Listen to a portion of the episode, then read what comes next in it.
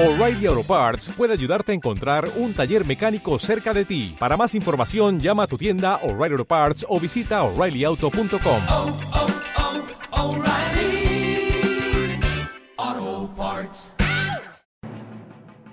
Son exactamente las 3 de la tarde con 31 minutos hora del centro. Los saludo.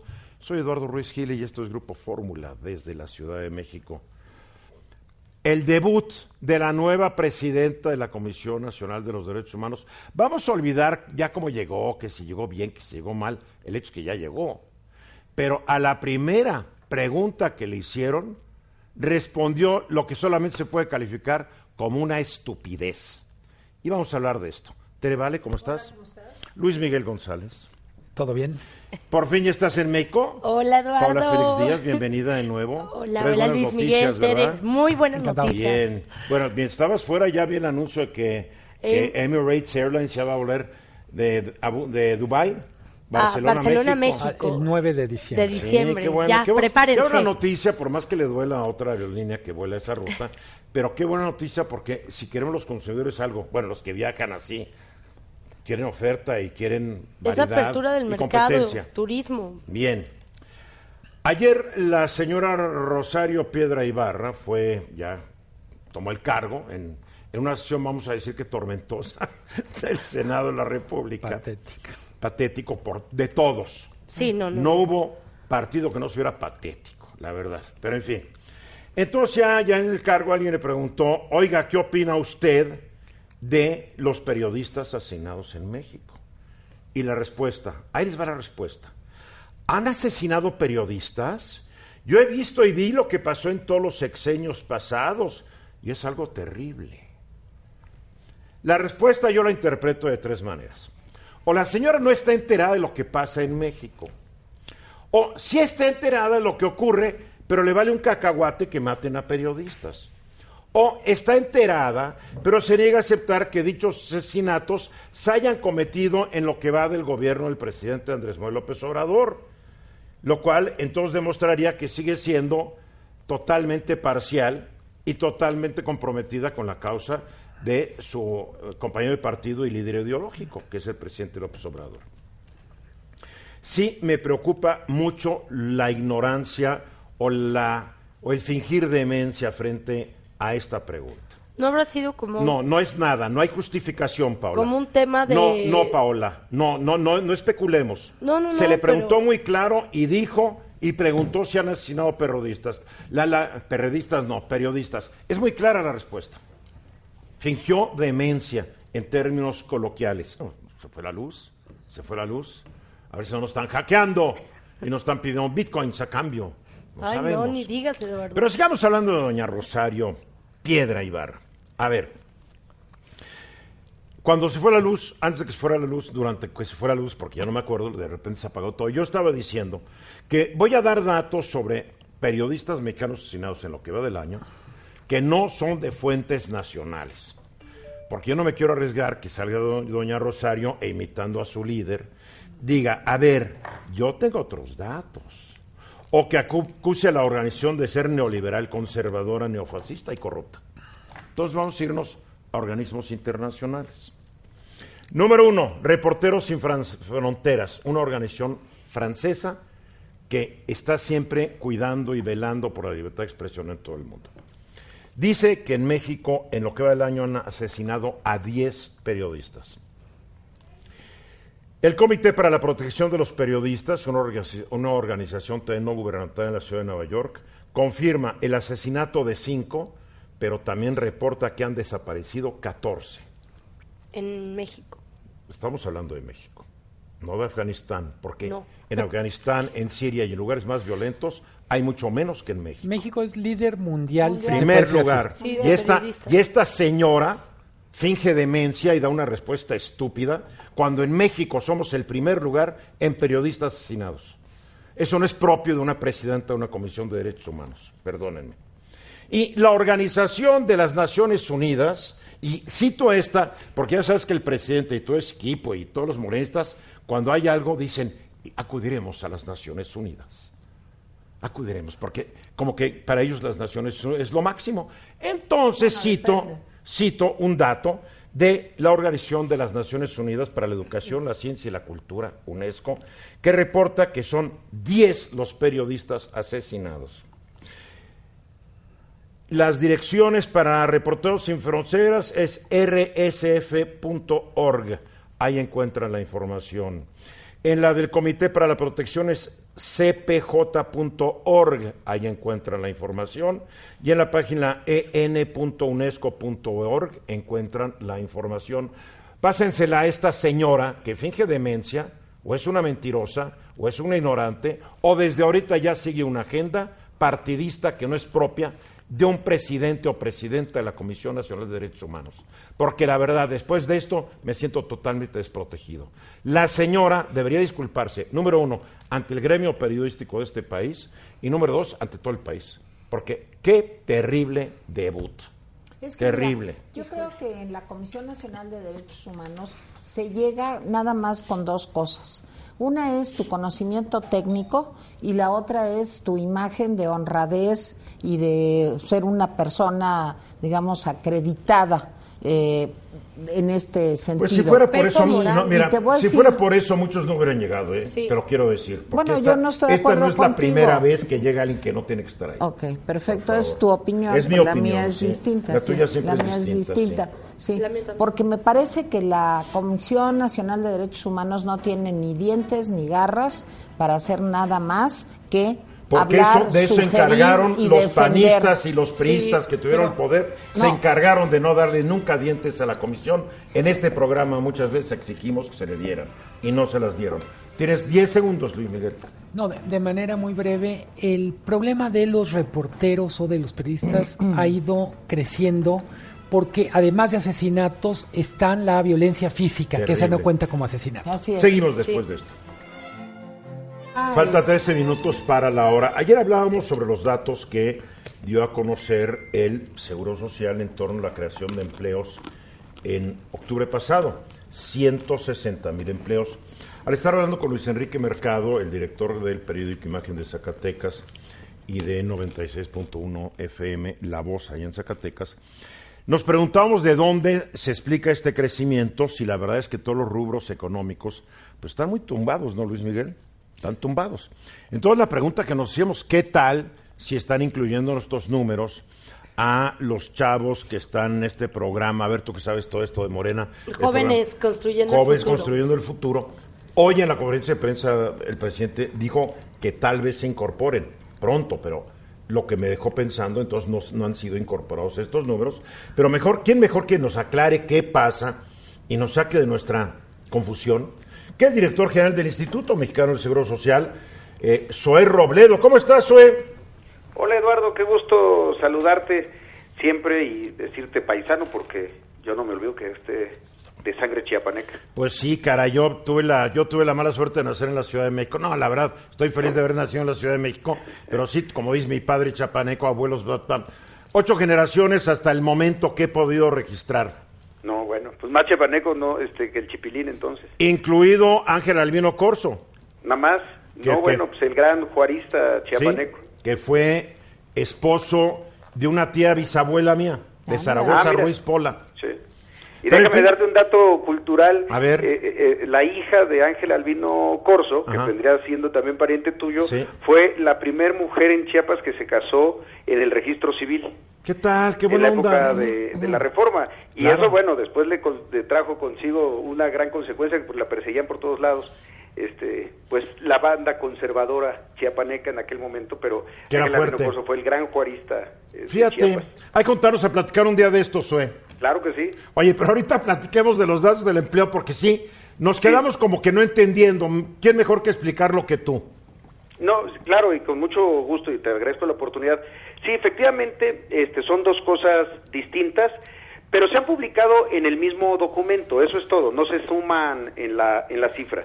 La cifra de los eh, mil, eh, de los 160 mil nuevos empleos en octubre, que son eh, 159.998, estoy dando la licencia de sumar dos nada más, pero son, eh, redondeando, son 160 mil nuevos empleos en, en octubre, son aparte completamente, son de- del, del programa de jóvenes construyendo el, el futuro.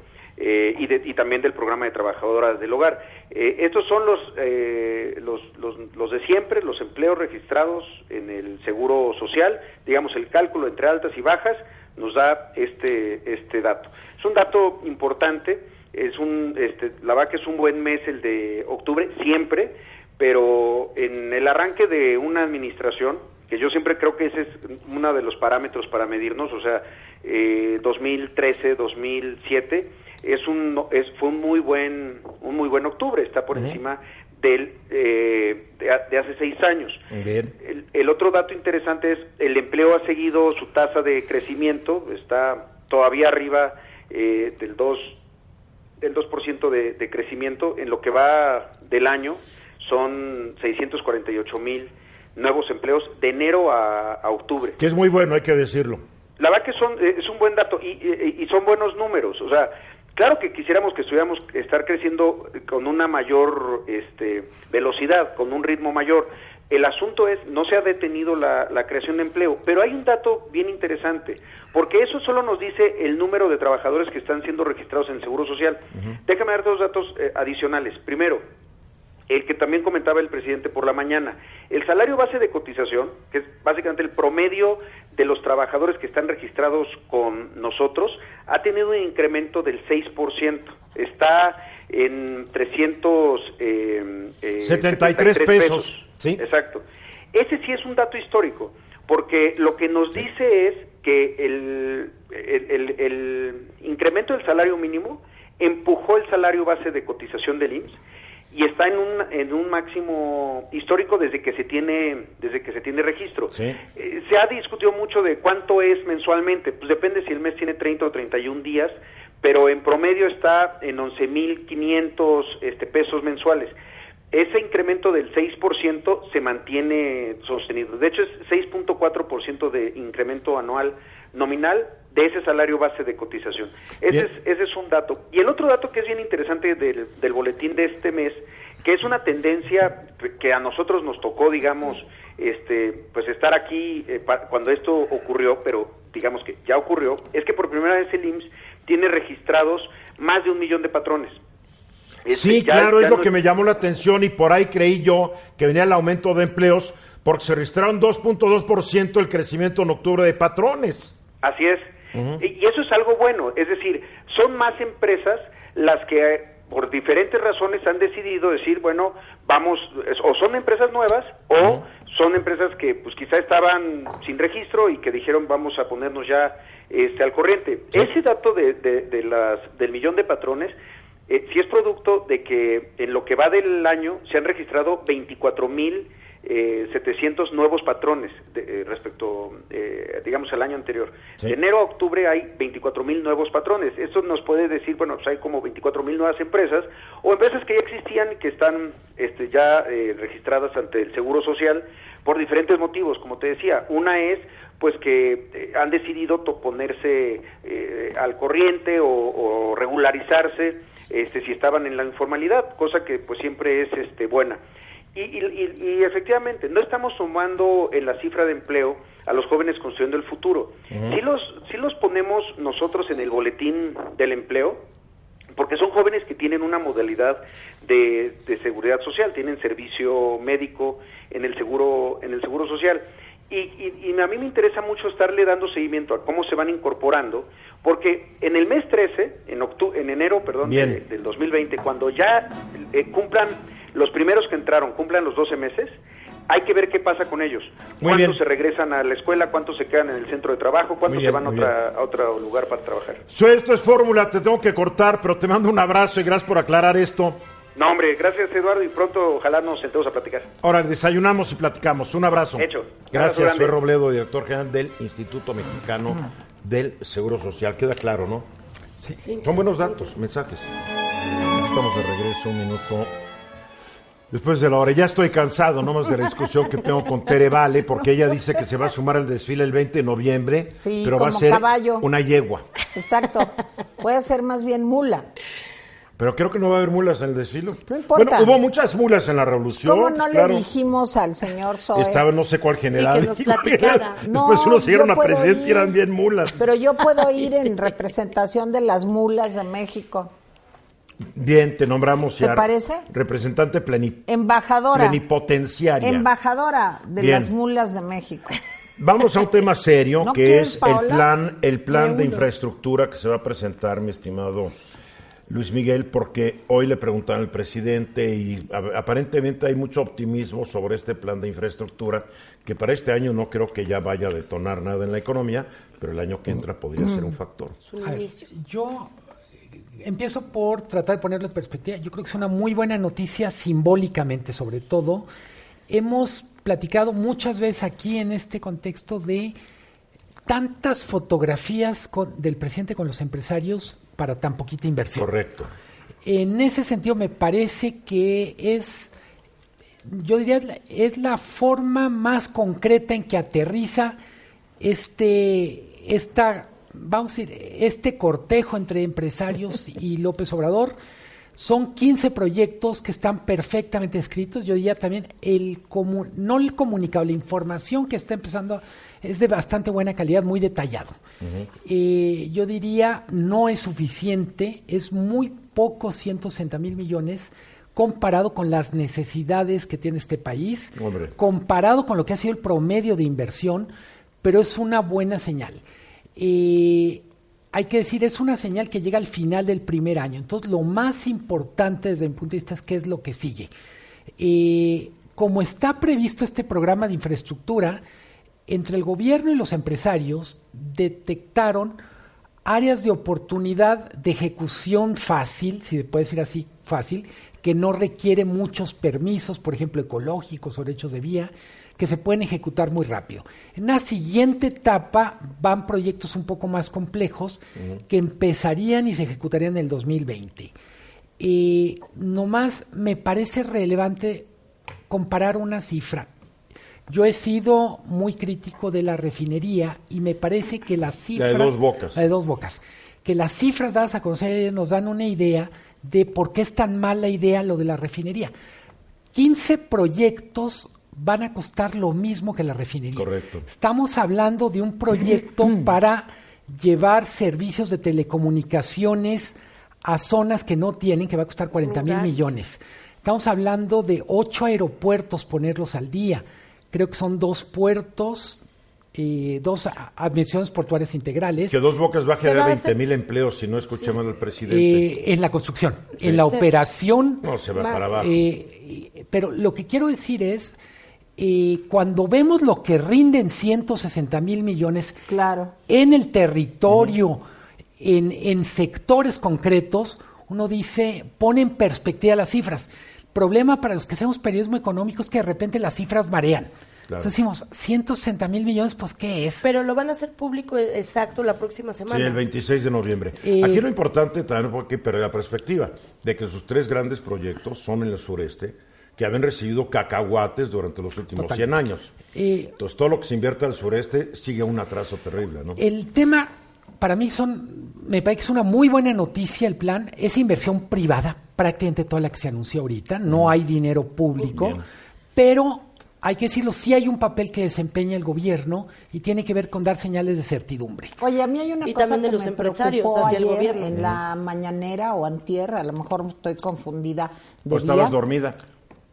Y lo No. veías nomás con un ojo ahí Bueno, abierto. eso yo lo puedo hacer por, por mis capacidades mentales.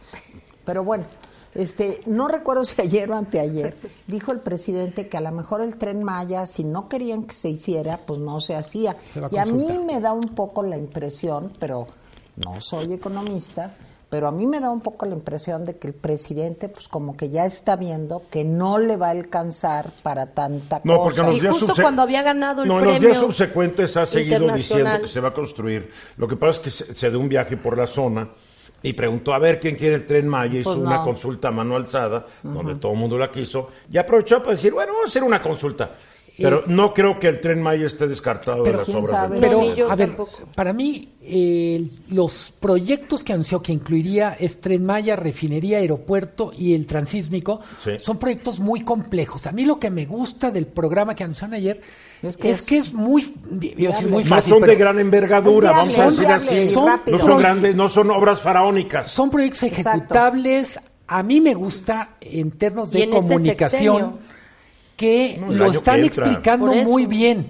Con frecuencia lo que tenemos, y no hablo solo de este gobierno, en general los gobiernos cuesta mucho trabajo aterrizar casi al nivel de peras y Pero manzanas. ¿sabes a mí por qué me gusta mucho lo que dices, Luis Miguel? Porque no solamente es un asunto mediático interesante, sino porque yo creo que podría realmente reactivarse un poquito la economía de Empleo, México. inversión. Y eso es lo que nos urge, ver, ¿no? y, y del Desarrollo. otro lado, hay Pero que es muy decir- poco realmente, realmente, lo que dijo No, Luis Miguel pero al es principio. algo, es pero son algo. cacahuates. Bueno, No, son pero cacahuates, Son oye, ca- Miguel. es, no, no, na- nadie niega que sea importante y qué bueno que empieza. Pero no hay genera- Pero, número uno, empezamos un año tarde.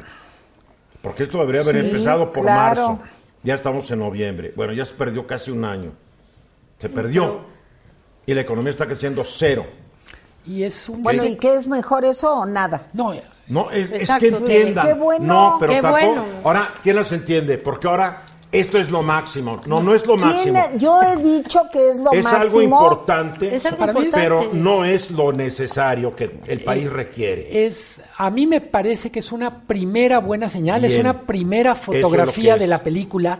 Nece- eh, se necesita más acciones como esta entre Claro. gobierno y sector privado. y Ahora, del Luis sector Miguel privado. pregunta, ¿va a generar empleo? Pero a mí lo que me Muchísimo. gusta. ¿Va a generar no, desarrollo? Lo que más me Yo creo gusta que sí. de lo Ah, que bueno. dice Claro que Luis sí, Miguel claro que sí, es pero, que es pero, viable. pero no lo que requiere el país. Bueno, se entendamos empieza Ah, no, por algo, sí. Entendámoslo, es un país que ha crecido en promedio los últimos años 2%. Bueno, este pero es año un 0%. inicio, es un inicio. No, el inicio era diciembre primero Ay, del año pasado. se llegó a rescatar un país que estaba ya en Perdóname, nos Pero dijeron que ¿sabes seis meses iba a corregir algo, Es- que en tres meses iba a corregir otra cosa. Es el Cuando ya no primer se pudo, paso. bueno, es el primer año. Yo ver, entiendo, es- pero que no prometan entonces. Es Sí, el sí, primer pero- paso pero sí para está llegar que a no un prometan, objetivo. porque ver, nosotros se llama ya tenemos, estratégica. tenemos que Exacto, exigir el exacto. cumplimiento de las Es un promesas. proceso. A y- fuerza, no llegas y empollas. Para cerrar, Tuvieron, Eso siete- me gustaría tuvieron cinco meses para planear, que tampoco aparentemente lo Sí, hicieron. oye, pero pues digo... Ahora, eh, ahora las dos defensoras del sistema... No, yo no defiendo.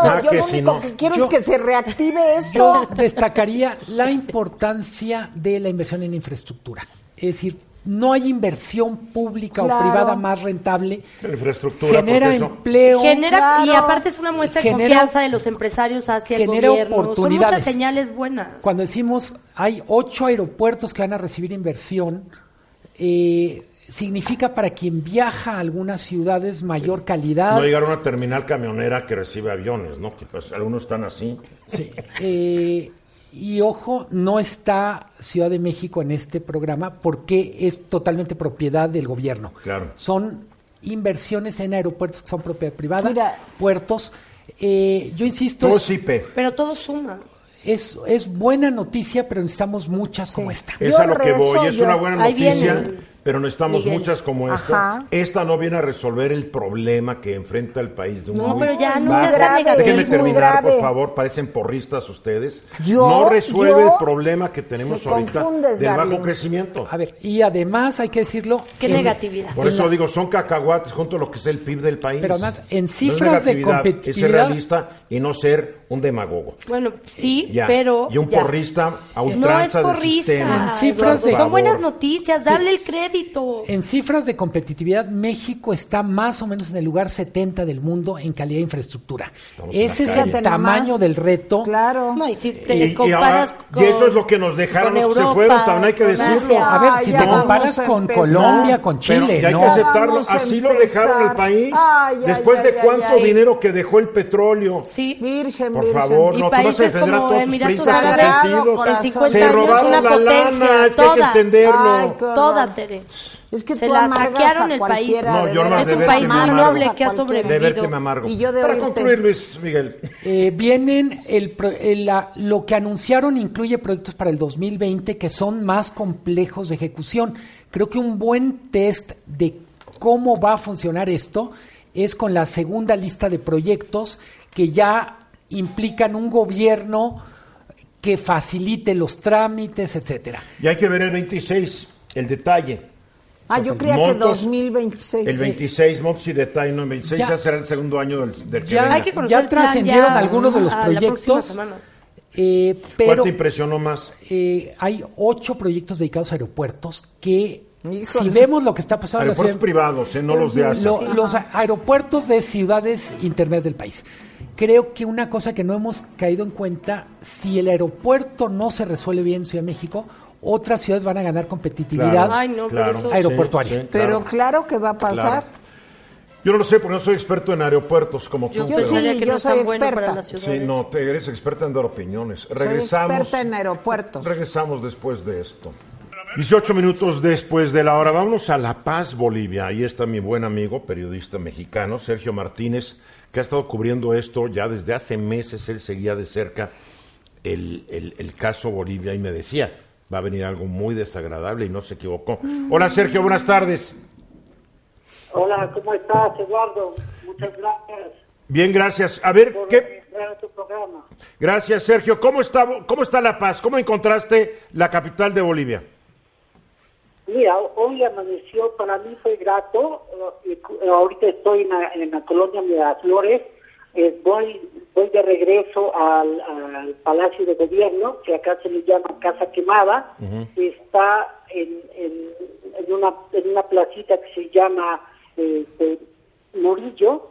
eh, y es muy parecido eh, el, el edificio al de la Asamblea de Representantes y te acuerdas cuando ponen los, los contingentes, ponen las barricadas, es casi pareciera como si estuviera en el, en el centro de la Ciudad de México, muy cerca de la Asamblea, es ah, exactamente ahorita lo que está sucediendo, ahí eh, ahí hubo problemas hace rato, es- estuvieron pues, unos aproximadamente unos 80, 90 este, manifestantes de Evo que gritaban este golpe de Estado, golpe de Estado, del otro lado de la acera estaban los que gritaban no fue golpe de Estado, este, queremos Bolivia dijo no, Bolivia dijo no, entonces es, es una es una ciudad confrontada, pero eh, lo que me dio gusto es que hoy ya abrieron las cafeterías, los negocios, yo ahorita estoy, eh, te digo, en una colonia muy popular que se llama Miraflores, rumbo al, nuevamente hacia el Palacio de Gobierno, y hay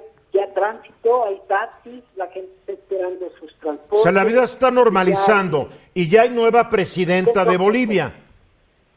ya hay nueva presidenta de Bolivia y yo creo va tomando, va tomando el control, ¿no? Por ejemplo, hoy a las 3.30 que yo estaba afuera intentando tener una entrevista con ella, fue imposible porque no pudimos eh, este, tener el acceso al Palacio de Gobierno, era muy complicado y eh, en ese momento, a las 3.30, ella cambió a todos los mandos militares. Te recordarás el que se hizo famoso, Carlos Calimán, que todos lo vimos, que le estaba pidiendo al expresidente, al ahora expresidente Evo Morales, que le sugería pues que renunciara. Sí, no respetuosamente le pidió que re- le sugirió renunciar con todos los tanques, aviones y rifles atrás de él, claro. Am, dime una cosa, Bueno. entonces ella remueve a Calimán y remueve a, a todos los mandos para tener nuevos mandos. Todos los mandos, este, ahí- no, han nombrado nuevos mandos militares. ¿Y lo aceptaron irse? ¿Aceptaron irse Sergio, Calimán y los Sí, demás? sí. ¿Aceptaron irse a su casa?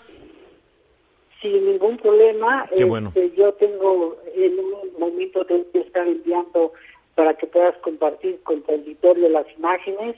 Fue este, algo, pues como cualquier ceremonia que nosotros hemos visto cuando hay algún relevo en la Ciudad de México o en algún estado, en presidencia.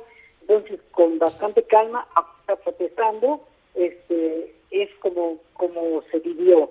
Pero esto es como eh, el, el clima, es como la montaña rusa, este, a veces está bien y por momentos está mal. Por ejemplo, ahorita en el Zócalo eh, hay grupos de choque que bajan, grupos de choque de- del movimiento este, del MAS, este, cercanos a Evo, o, o algunos incluso pues que, que no, no todos son de, de esa corriente, pero le llaman, la gente le llama a las 4 o 5 de la tarde, el, hay que moverse del centro porque vienen los grupos de choque a protestar a, a Palacio de Gobierno.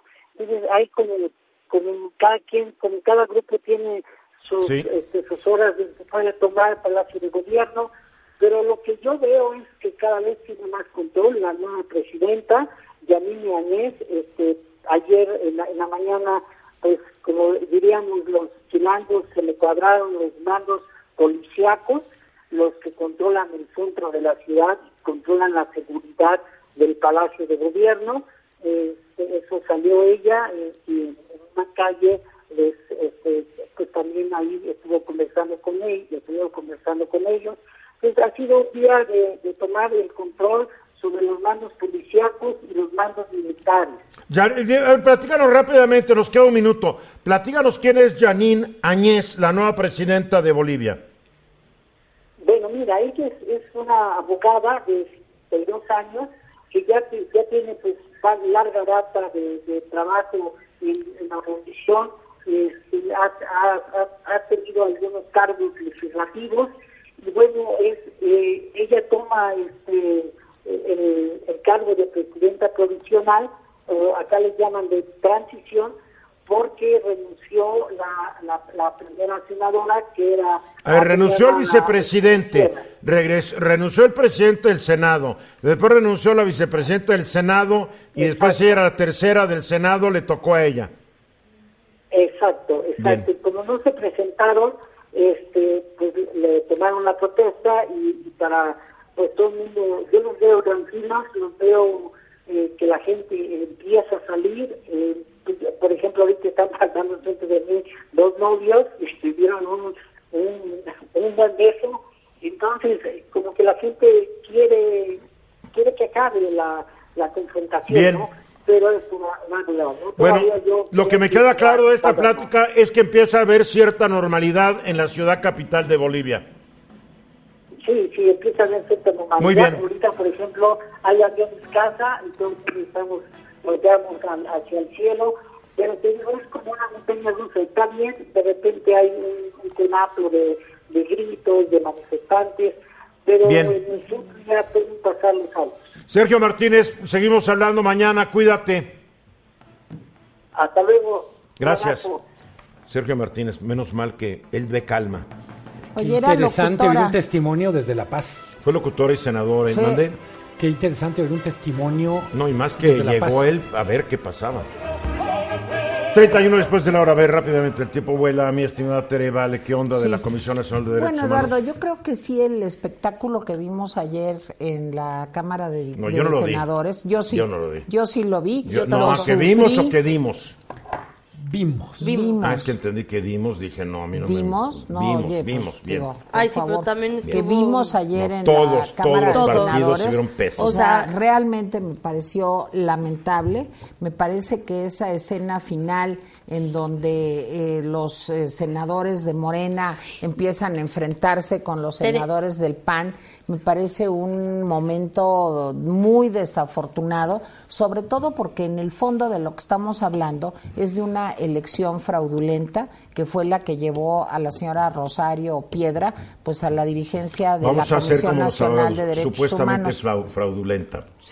Híjole, pues yo vi el video. Sí, yo- pero un video no es fin. prueba, es Bueno, ahora, supuestamente fraudulenta. mira, Todo permite suponer que fue fraudulenta, pero no podemos de- de- ¿sabes, determinar al 100%. ¿Sabes lo que me da más Sucia sí fue. tristeza? Que fue sucia, claro. fue más asquerosa que Pero la suciedad. ¿sabes lo que me da más tristeza? Que muchas personas no saben realmente cuál es el papel que juega la Comisión Nacional de Derechos Humanos. Y entonces dicen, ay, bueno, pues total, ¿qué importa? Es para defender a los delincuentes. Yo creo que no estamos conscientes de veras de la importancia del ombudsman o ombudsperson o como le quieran decir en la CNDH, porque nos defiende a todos los ciudadanos hasta muertos, fíjense, nos debe de defender contra abusos de poder y contra un, eh, actitudes autoritaristas, digamos, de distintas eh, instituciones. Entonces, creo que la función de la CNDH, y más en este momento, sería muy importante. ¿Por qué digo más en este momento? Porque se ha ido desmantelando todo el entramado de órganos autónomos y me preocupa mucho que esto conlleve, al haber un control muy centralizado, pues a más abusos de poder. Entonces, no es la CNDH para defender delincuentes, la CNDH es para defendernos a todos. Yo- a un cadáver tú no lo puedes No, pero mutilar, yo te quiero- quemar. Es para defender los derechos humanos de cualquier Sí, pero Eduardo, persona, sea persona. delincuente o no sea delincuente. Monreal Así había es. dicho que se iba a repetir esa votación y al final ya no hay línea política como antes se usaba en el PRI. yo y los senadores dijeron ya no se repite. Sí, nada más que nada más que él lo sugirió y después se moría de la risa por lo que estaba ocurriendo. claro. No se veía muy preocupado que no le hicieron caso. ¿eh? Tú ves a Monreal con el infame de Germán Martínez y con el otro senador Eduardo no sé qué, muertos de la risa por la bronca que había arriba en la tribuna.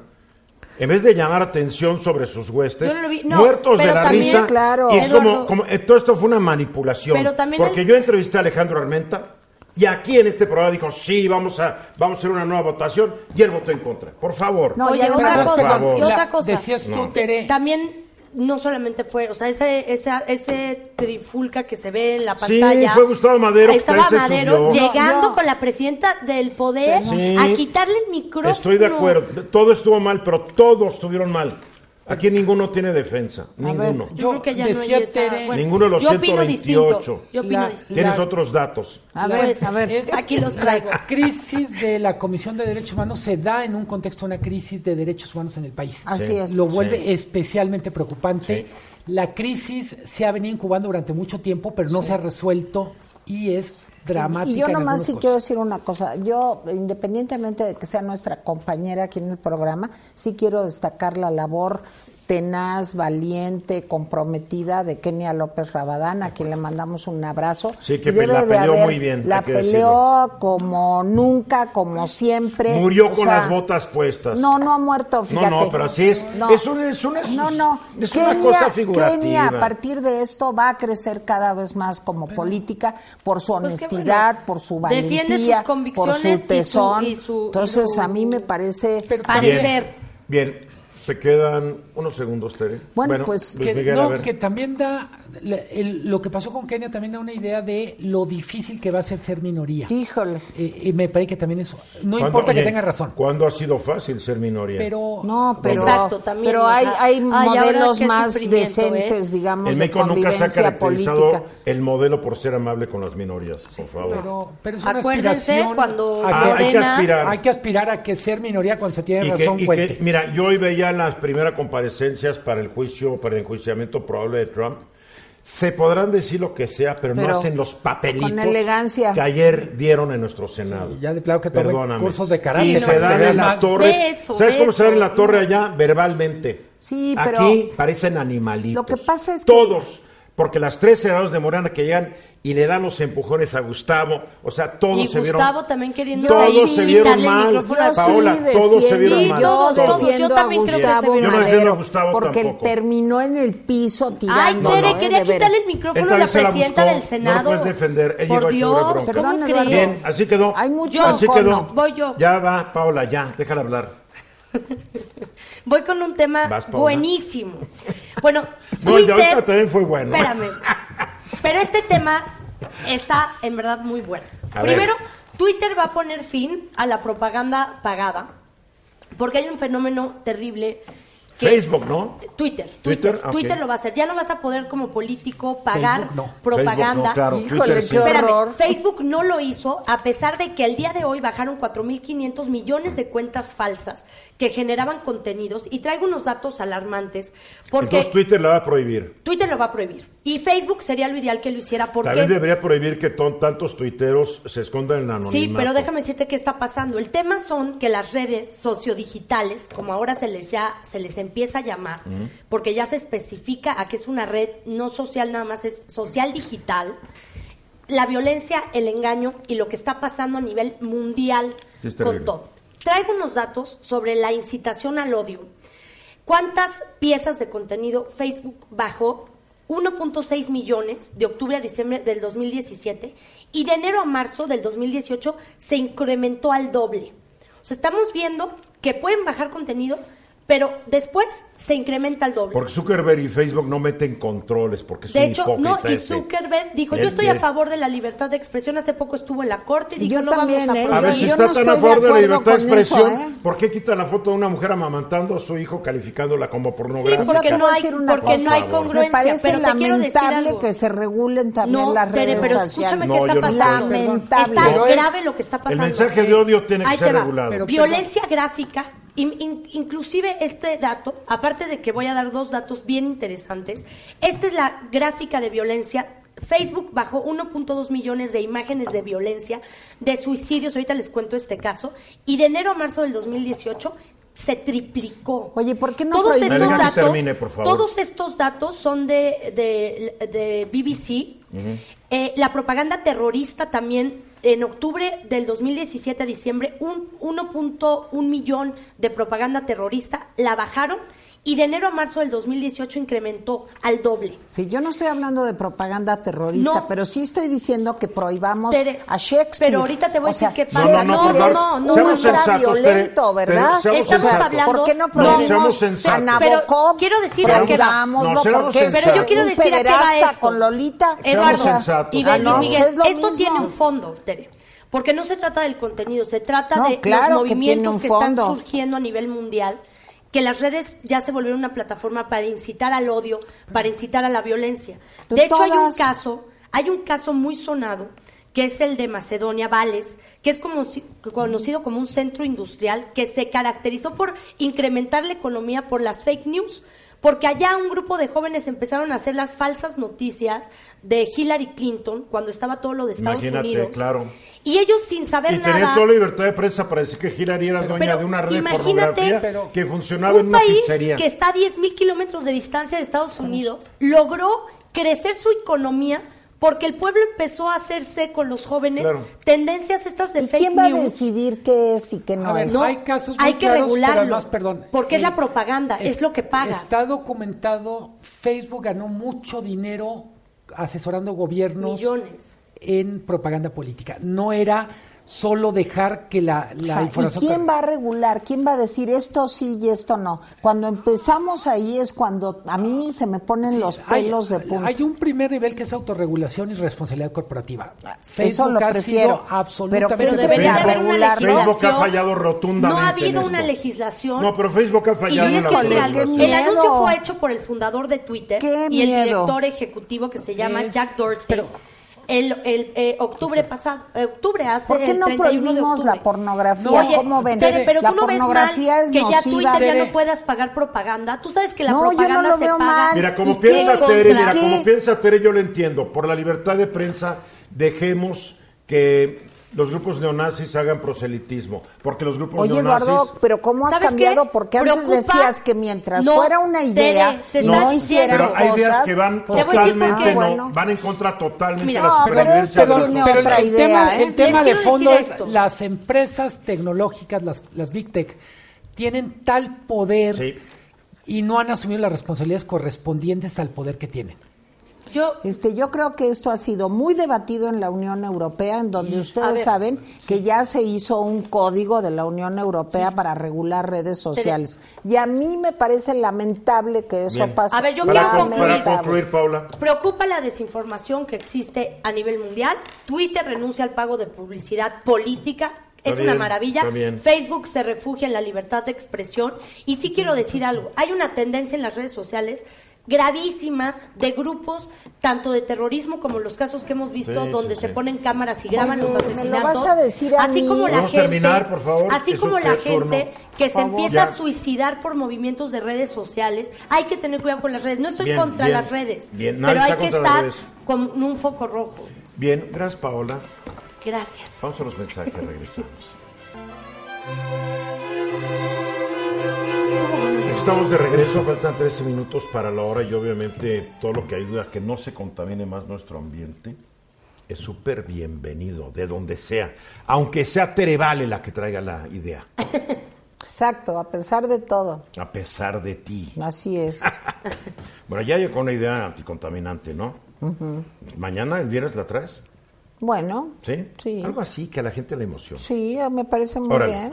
Bueno, quien ya está haciendo algo y es muy importante es esta gran empresa, la verdad que es Bimbo, Grupo Bimbo, que anuncia que va a introducir 4.000 vehículos eléctricos a su flotilla repartidora. Creo que esto es muy buena noticia. Muy buena. Que nos hable sobre esto su director global de comunicaciones, José Luis Leiva, que nos acompaña por la vía telefónica. ¿Qué ole, José Luis? ¿Cómo estás, Gerardo? Muy buenas tardes. Muchas gracias por la oportunidad de platicar contigo y con todo tu auditorio. Es que es una muy buena noticia, por eso generalmente no entrevistamos a empresas para que parezca que ya después ya es publicidad, no, esto es noticia. Así es, estamos muy contentos. Hoy por hoy ya en Grupo Bimbo tenemos la flotilla de vehículos eléctricos más grande del país y la más grande de América Latina. Y con el anuncio que estamos haciendo hoy de introducir 4.000 nuevos vehículos en los próximos cuatro años, pues vamos a consolidarnos como una empresa sumamente comprometida con el medio ambiente y con la movilidad del futuro. Yo creo que es una inversión bien, bien importante, son cerca de 2.800 millones de pesos en los próximos cuatro años de un vehículo eh, cuya ingeniería es 100% mexicana, está diseñado y ensamblado aquí en nuestra fábrica que tenemos en Lerma, Estado de México, por ingenieras y por ingenieros mexicanos, entonces creemos que es un paso muy importante para construir la marca del futuro. Esta va a ser una empresa filial de ustedes, se llama Moldex. Así es, de las 199 plantas que tenemos en Grupo Bimbo en los 32 países donde operamos, esta única fábrica es la única que no fabrica panes, la única fábrica que pues, enfoca en este sentido a ensamblar automóviles eléctricos y también otro tipo de desarrollos tecnológicos que tenemos. Pero esta fábrica que está aquí en México, en, el Estado de México, es donde se están ensamblando estos automóviles eléctricos. Este año vamos a acabar con cerca de 500 automóviles eléctricos en la flotilla de distribución secundaria de Grupo Bimbo y esperamos que eh, a inicios del 2020 ya empecemos a aumentar en cerca de mil unidades más cada año hasta el 2024. ¿Cuáles son las características de estos, de estos vehículos? Mira, por una parte, eh, lo cual lo, lo- lo que lo hace sumamente relevante para nosotros es que tienen una autonomía de más de 70 kilómetros, lo que nos permite eh, prácticamente... ¿Puedes decirnos otra vez cuántos kilómetros? 70 kilómetros de autonomía, bien. cerca de 70 kilómetros de autonomía. Tienen velocidades que para nosotros también son bastante convenientes, van de eh, 60 a 95 kilómetros por hora máxima. Eh, pueden cargar cerca de una tonelada. Wow. Y lo más relevante, te decía, una tonelada de carga, así es. Y lo más importante que te decía, desde mi punto de vista, es que se cargan con energía que nosotros a su vez producimos en nuestro parque eólico que está instalado en, en Piedra Larga, en el istmo de Tehuantepec. O sea que decir, aquí sí hay un círculo virtual. Exactamente un círculo virtuoso en donde el automóvil no tiene ningún tipo de emisión de CO2 al medio ambiente, pero a su vez está cargada, su batería está cargada con energía que generamos también sin ningún impacto al medio ambiente. Nosotros estamos caminando con pasos muy firmes para que en el 2025 el 100% de la energía eléctrica que consumimos en Grupo Bimbo provenga de fuentes renovables sin ningún tipo de impacto al medio ambiente. Ahora, ¿cómo, cómo, cómo la planta que está en Lerma, me imagino que también es súper ecológica? Así es, eh, prácticamente el 90% de nuestras operaciones en Grupo Bimbo aquí en México ya eh, no tienen ningún tipo de impacto en el medio ambiente. Tenemos paneles fotovoltaicos y también el parque eólico que te decía. Nosotros eh, tenemos cerca de 70 mil sistemas fotovoltaicos aquí en el país. Tenemos uno de los techos solares más grandes de, del país también. Y, y eso es lo que nos ha permitido, como decías tú hace unos minutos, pues cerrar un círculo virtuoso. Somos una empresa cuya eh, filosofía es muy, muy poderosa y muy puntual. Buscamos construir todos los días una empresa sustentable, altamente productiva y plenamente humana, y en este sentido las decisiones de negocio que tomamos siempre son tomando en cuenta el medio ambiente. Una última pregunta, José Luis. ¿Tienen ustedes el proyecto eh, ofrecer estos vehículos con el tiempo o a corto plazo, mediano o largo, a otras empresas mexicanas? Es una muy buena pregunta, Eduardo. La respuesta es sí. Ah, De hecho, ya actualmente cerca de unas 12 unidades, eh, la marca que estamos comercializando se llama Dextar. Eh, tenemos algunos clientes estatales y municipales que les están utilizando para recoger basura, hacer algunas labores de distribución y quisiéramos nosotros ampliar esta oferta a otras empresas mexicanas o extranjeras que estén interesadas en la movilidad sustentable. Muy bien, pues mil felicidades a todos ustedes ahí en Grupo Bimbo. Buena noticia, José Luis. Gracias. Gracias, Eduardo. Muy buenas tardes. Ahí nos vemos pronto. José Luis Leiva es director de comunicaciones globales de Grupo Bimbo. Qué buena noticia, ¿verdad? Claro. Sí, se necesita. Aparte interesante que está incursionando en fabricación de vehículos eléctricos. Bimbo. Fabuloso. A ver, algo que no es una buena noticia es lo que nos va a decir Ramsés Pech, nuestro experto en, Ay, sí, el sector feo. energético, porque ya sabemos que están hackeadas el 5% de las computadoras de Pemex, Sí. más o menos el 5%, Y pidieron- y que piden un rescate equivalente a 5 millones de pesos en bitcoins. O dólares, No, de dólares. dólares, dólares, ¿verdad? No, Sí. son bitcoins. Son bitcoins, pero sí, pero es el equivalente. En a Bitcoin. 5 millones Pagadero de en dólares. Bitcoin, pero es 5 millones, de millones de dólares dólares. equivalente. Bien, aquí la cosa es que Ramsés hoy nos llamó la atención. Este no es el problema. ¿Cuál es el problema, Ramsés? Bueno, eh, buenas tardes, Eduardo. Te saludo desde Campeche comiendo pan de cazón. Te mando. Cállate. Tráenos, tráenos. Tráenos. No, mejor tráele un cazón a Tere en un acuario y la echamos a nadar con él. No, mejor un tiburón. Es un tiburón, es un Oye. cazón ¿Comiendo chiquito. Yo quiero un Eduardo. A ver, explícanos cuál es el gran riesgo. Mira, lo que pasa que en el mundo más o menos se invierte en alrededor de más de 1.850 billones de dólares o miles de millones de dólares, y de lo cuales entre el 3 y el 5% de esa, de esa inversión mundial se utiliza para proteger contra ataque- ataques cibernéticos. Sucede esto comúnmente en todo el mundo. El problema no es que hayan hackeado o hayan secuestrado las computadoras de Pemex, porque todavía no sabemos cuál es la magnitud, porque hasta lo que sabemos el día de hoy, la Secretaría de Energía acaba de confirmar que si hay un secuestro de ciertas computadoras. Lo que hay que entender es que la luz, lo que hace Pemex y todo lo que se utiliza hoy en día en el sistema energético es autom- automatizado para operar y se necesita de un software o una aplicación para controlar cada uno de los procesos. Oye, mañana nos platicas un poco más del tema, ya nos están cortando. Sí, Muy bien, Ramsés, un abrazo, pero el peligro está ahí. Ya nos vamos. Gracias, Luis Miguel. Gracias, Paola. Gracias. Tere Vale. Adiós. Hasta mañana, 3.30. Bye, bye. Estamos Chao, aquí. chao, adiós, adiós. Adiós.